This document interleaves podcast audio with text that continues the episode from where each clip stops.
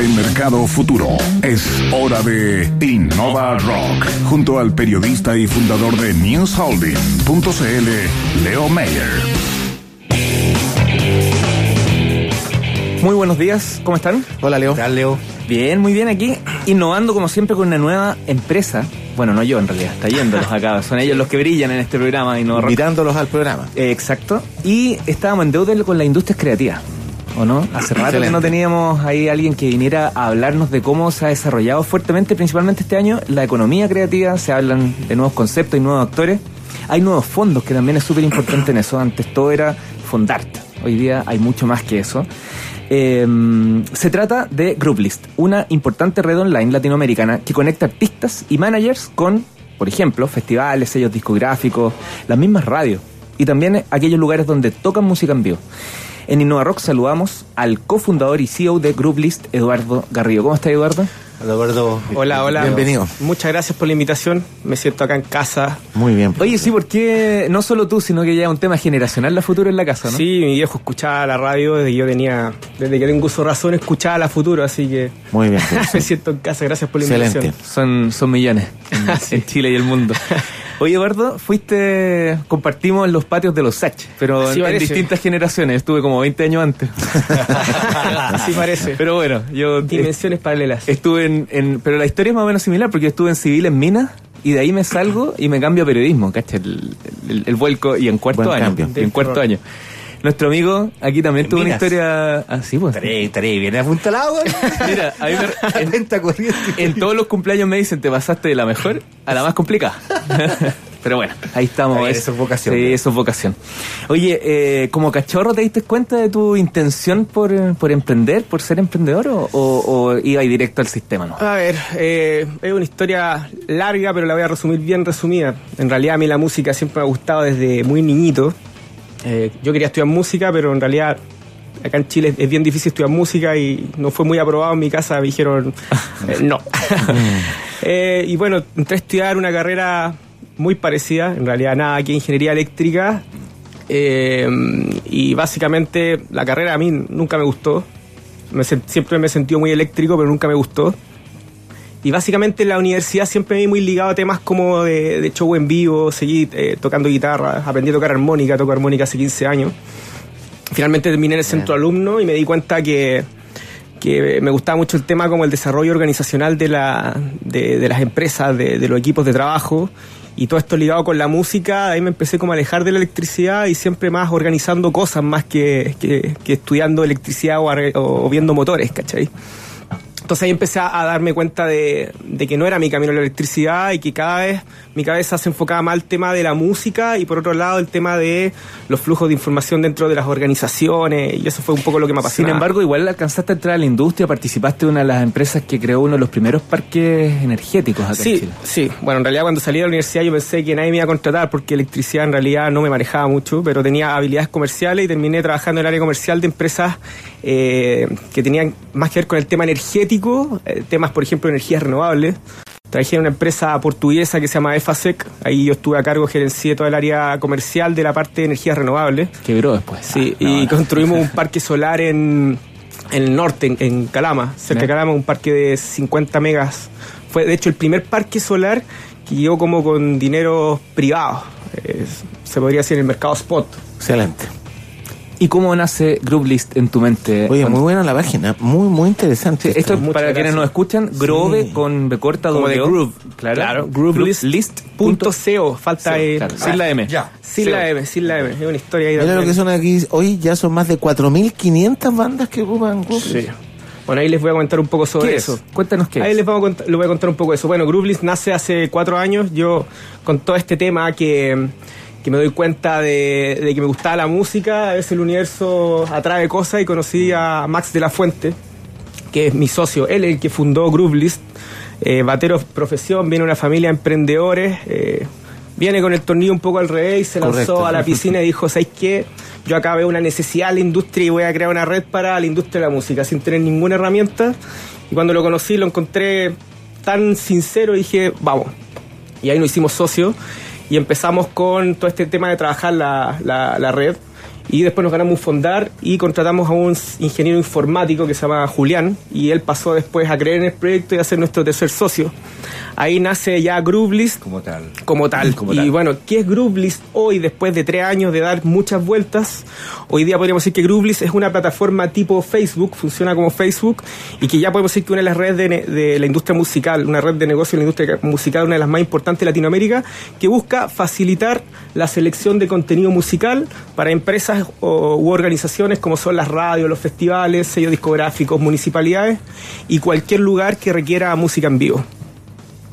¿Y funciona de qué, de qué forma? ¿Crean una plataforma y cuál es la impronta para que se conecte esta industria? ¿Cuál es la impronta?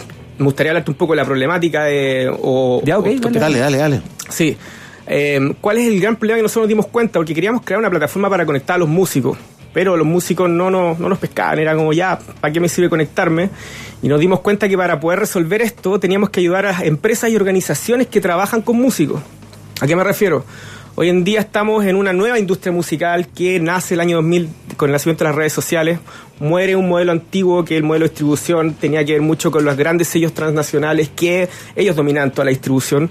Ahora cualquier músico puede subir su música a internet. Entonces estamos hablando que hay cantidades industriales de música en redes sociales. Y ya los sellos no dominan todo. Ahora los sellos trabajan al lado del músico y todos trabajan al lado del músico. Entonces, para encontrar a un artista, tenéis que navegar por millones de, de posibilidades. Entonces, básicamente, eh, dentro de esta industria no existen herramientas para hacer toda esta gestión de la búsqueda. ¿Dónde encuentro? ¿Cómo encuentro lo que realmente quiero? Y ahí es donde nosotros generamos herramientas para la selección y generamos convocatorias dentro de nuestra plataforma. Si un festival quiere buscar a un artista, convoca, el artista entra a la plataforma, hace su perfil, postula, pero aparte puede encontrar otras oportunidades también para, para mostrar su, su música. Cuando el artista quiere ingresar a esta plataforma para ser contactado, digamos, ¿tiene, tiene- cuáles son las barreras de entrada que tiene que cumplir cualquiera que nos está escuchando y que está... A ver, eh, barrera de entrada eco- económica no existe, funciona como una plataforma digital, LinkedIn, Groovelist. Quizás la única barrera es un poco que estamos estandarizando algo que todavía funciona de una forma demasiado, mm, ¿cómo se podría decir? Libre. Hippie, libre. Entonces, para que el, el usuario entre, tiene que crearse un perfil, tiene que llenar cierta información muy importante de su música, de lo que hace. Y ahí de repente algunos como que dicen, no, es que es mucho, eh, me demoro mucho en hacerlo. Entonces ahí esa es como la única barrera que, que podría, que podría existir. Pero es- la, la plataforma es, es extremadamente amigable, igual que un Facebook. Y lo que te comentaba Antonio, 4.000, 4.500 Antonio. Claro, yo estoy viendo acá en la página, por ejemplo, hay algunos artistas que están en la página. Correcto. Está Seidú, Macatorre, Marineros, Pascul, La Poza Latina, Go, Mombo Solo. Eh, em, entré y puedo escuchar las canciones. ¿En qué consiste? Cuéntanos esta, esta parte Sí, a ver, eh, ese es un dato importante. Son, de hecho, es un valor que un dato que tenemos que actualizar porque ya son más de 5.500 bandas, van entrando bandas bien, ¿eh? todos los días. En realidad hay 11.000 usuarios hoy que son artistas. Y cada artista hace un proyecto dentro de la plataforma que es como su banda, igual Ok. que una página dentro de Facebook. Acá yo me hago el perfil de mi banda y puedo anclar a todos los artistas de mi banda. Entonces, ¿cómo funciona? ¿Dónde está la magia acá? Es que nosotros centralizamos toda su información dentro de un perfil. O sea, este artista o banda puede colocar dentro de este perfil sus eh, links de SoundCloud, de Spotify, de YouTube, eh, sus redes sociales. Y finalmente, para el que necesita encontrar o revisar, tiene que ver solamente ese. ese Antes de terminar, ¿qué, qué ejemplo nos puedes contar para poder entender bien cómo, cómo Groovelist puede apoyar a una banda? Bueno, eh, un dato muy importante es, por ejemplo, estamos haciendo convocatorias a nivel nacional e internacional. Somos la plataforma oficial de un mercado de la música que se hace en Belo Horizonte, Brasil. Todas las convocatorias para el showcase y el agendamiento de las ruedas de negocios se hacen a través de Groovelist. Hicieron una convocatoria internacional, postularon bandas de todo el mundo a través de Groovelist y postularon bandas chilenas. Y una de las bandas es una banda que se llama La Terrible, que es una banda emergente de San Joaquín, una banda muy nueva. Y resulta que la organización de Belo Horizonte le encantó y los, los eligieron y se van a Brasil a, de gira a Brasil. Jamás pensaron que iban a ser elegidos y se van con todo para allá en una gira, como un mes van a estar por allá. Así que es un poco lo que nosotros estamos buscando a futuro lograr. Oye, acá estoy viendo eh, que también, por ejemplo, mira, dice la página, soy músico o manager, soy promotor o tengo una empresa. Es decir, también hay otras opciones en esta dinámica de cada uno se autogestiona finalmente. Efectivamente, el músico busca oportunidades. Esa es la oportunidad que le damos al músico y al manager.